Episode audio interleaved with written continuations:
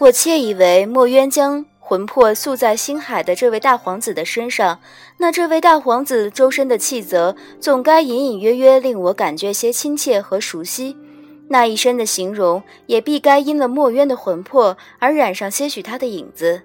可待那西海大皇子住的福音殿被两个宫娥柔柔推开，我尾随着西海水君踱进去，见着半散了头发歪在榻上发呆的蝶雍时，一颗心却渐渐地沉了下去。躺在床上的这个病弱青年，眉目虽生得清秀，可气派上过于柔软，一星半点儿也及不上墨渊。那行于外的周身气泽，也是软绵绵的模样，没半分博大精深。乍一看，要让人相信他身上竟宿着曾在四海八荒叱咤风云的战神的魂魄，正有如同让人相信公鸡能直接生出一枚煎荷包蛋一样的难。想是墨渊的魂魄实在睡得太沉，一星也没有让蝶雍等着便宜，沾染些他沉稳而刚强的仙气。西海水君在一旁语重心长地絮叨了许久，大意便是告知他这儿子，他面前立着这一位锐气千条的仙君，便正是折颜上神座下首屈一指的弟子。今后他这几百年不渝的顽疾，便全权地仰仗这位仙君来打理。望他能怀着一颗感恩的心，小心配合于这位仙君。嗯，这位仙君堪堪指的正是不才在下本上神。西海水君那一番絮叨实在絮叨，我同蝶雍无言的两两相望。伺候蝶伺候蝶雍的小婢女搬了个绣墩置到床前来，供我坐着同蝶雍诊脉。我颤抖着一只手搭上他的腕后，这一脉虚不虚，实不实，不缓不红，不浮不沉，正如哲言所说，再正经不过的脉象。西海水君甚操心，赶紧的凑过来。小儿的病，我勉强回他一笑。水君可否领着殿中的旁人先到殿外站站，将殿中的一众闲人支开。乃是为了指使着追追魂术探墨渊的破。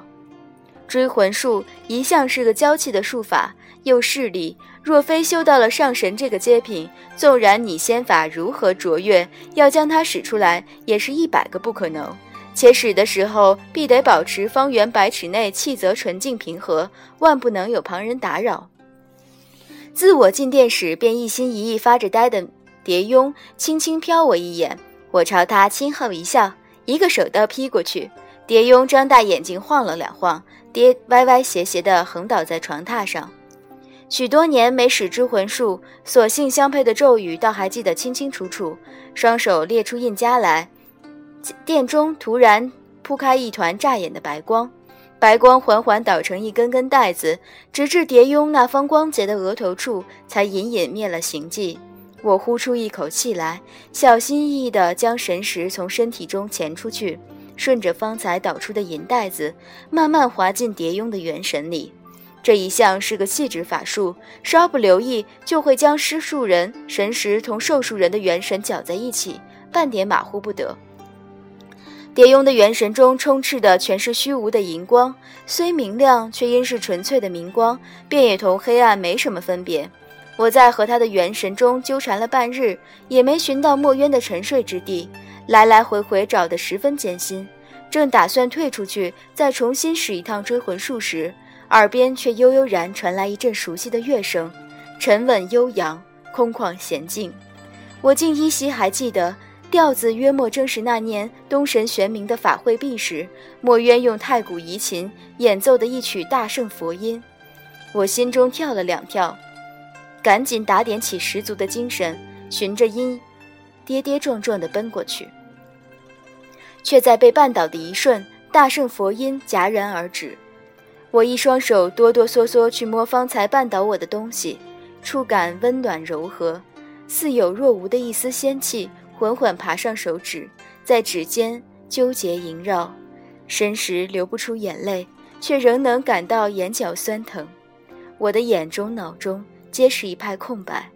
此时我抚摸的这个，正是，正是墨渊的魂。可墨渊的魂魄却沧桑成了这般模样。我的师傅墨渊，四海八荒里唯一的战神墨渊，他那强大的魂魄，如今竟弱得只依靠一缕仙气来护养。怪不得蝶雍同墨渊没一丝一毫的相像。不过还好，总算是回来了。哲言没有骗我，比我阿爹还要亲近的墨渊，总算是回来了。在蝶雍的元神里待得太久，方才神识又经过了一番波动，再耽搁下去，怕就有些危险。这片银白的虚空虽不能视物，我怀着一颗且忧且喜的心，仍跪下来朝着墨渊的魂拜了两拜，再循着外界一些混沌之气的牵引，谨慎地退了出去。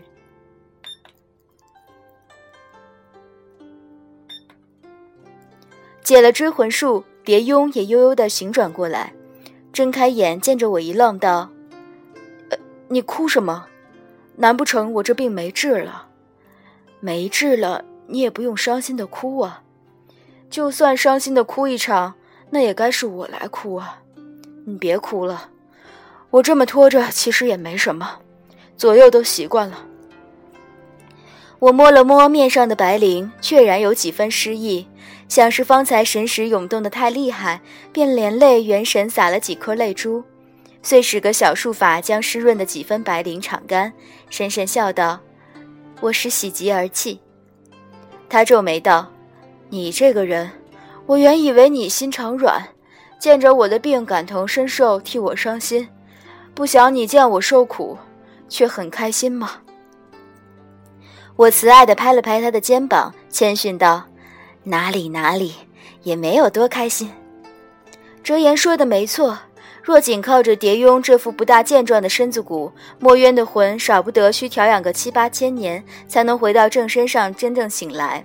不过，若能借得天族的劫魄灯一用，将他那有些疏散的魂修缮完整，再将我身上这十四万余年的修为渡他一半，那他醒来这桩事便也指日可待。关于天族的那盏劫魄灯，我虽活了这么大年纪，却也从没见过，只在典籍中描过一些记载。这些记载皆称劫魄灯乃是大洪荒时代父神所造，能结仙者的魂，能造凡人的魄。譬如一位仙者被打散了魂魄，只将劫魄灯在他床头燃上三日，便能将打散的魂魄结得完好如初。轮到凡人，便更了不得。即便这个凡人已灰飞烟灭了，只要将带到这凡人气息的东西放到灯上绕一回，令这盏灯认准这凡人的气息，他便能慢慢吸收这凡人当初留在方圆千里内的气泽。待将这凡人在天地间留下的气泽都吸得尽了，便能仿着当初那个灰飞烟灭了的魂魄，再造出个相似的魂魄。嗯，是个一等一的圣物。施个术令蝶雍睡着，跨出福音殿的门，方才被我赶出来的一众闲杂人等，皆在一旁忐忑立着。这一众闲杂人等却唯独不见西海水君。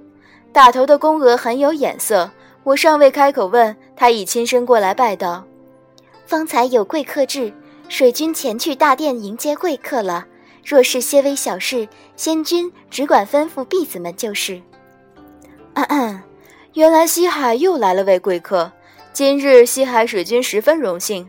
本上神同折颜上神两命威名赫赫的上神驾临他的地界，已很令他这座水晶宫蓬荜生辉了。遭了这样的大运，他竟还能遭一次运，又赢得一位贵客。嗯，他这样的头等大运，估摸他万儿八千年的也就这么一回了。我本没什么事吩咐，不过立时要去一趟九重天，找天君借一借那邪魄灯。然见今我扮的这个身份却不太大样，总不能潇洒的来回。示意临走之前，还须得亲自同七海水君先说一说。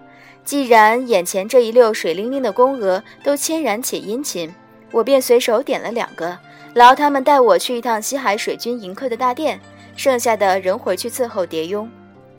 西海水军营的这位贵客来头不小，那紧闭的大殿门口常常列了两列的西海小神仙，一概神色谦恭的垂手立着，挨着个儿瞧他们的面相。方才西海水军迎折颜时，全有过一面之缘的。可见如今殿上的这位，即便品节没有折颜高，供的那份职却必定比折颜重了不少。我急着见西海水君这个事，隔着两串西海小神仙，一层一层通报上去。片刻之后，有两个穿的稍显花哨的宫娥出来，将我领进殿中。